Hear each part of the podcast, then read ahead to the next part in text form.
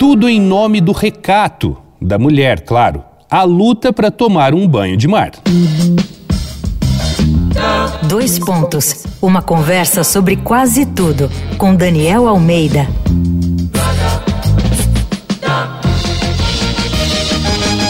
A série Segunda Pele aqui do Dois Pontos fala do que usamos para cobrir o corpo e as roupas de banho começam na antiguidade.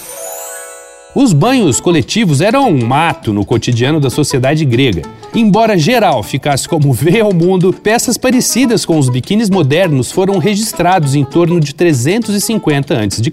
Os romanos adotaram essa brincadeira também, mas com a queda do império e a ascensão do cristianismo, aglomeração, tomando banho, peladão, estava fora da ordem vigente. Corta para o fim do século XVIII. Como o lance é controlar o que as mulheres devem ou não mostrar, foram criadas nas praias umas cabines sobre rodas. A respeitável senhora, maluca para se refrescar, entrava nesse tipo de banheiro químico de madeira que era puxado por cavalos até a água. Chapéus, lenços, meias e luvas também eram acessórios comuns.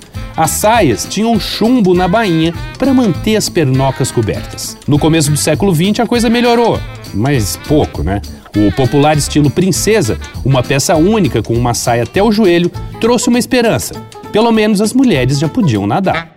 Mas a polícia patrulhava a costa, reprimindo quem deixava as canelinhas de fora. Em 1907, entra em cena uma mulher incrível, a australiana Annette Kellerman, Além de escritora e atriz de cinema, foi nadadora profissional. Ela mesma costurou um traje de tricô justo que deixava os braços e as pernas de fora.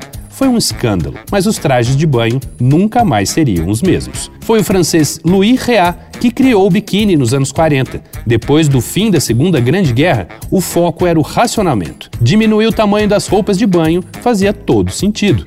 O nome ele pegou do atol de Biquíni, no Oceano Pacífico, onde foram realizados testes atômicos, mas levaria alguns anos até o novo conjunto de duas peças cair no gosto geral. Dizem que a virada se deu com a atriz Brigitte Bardot em 1953, desfilando com a peça nas areias de Cannes durante o famoso festival de cinema.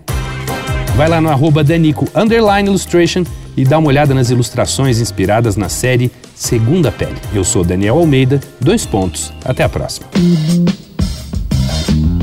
Você ouviu Dois Pontos uma conversa sobre quase tudo com Daniel Almeida.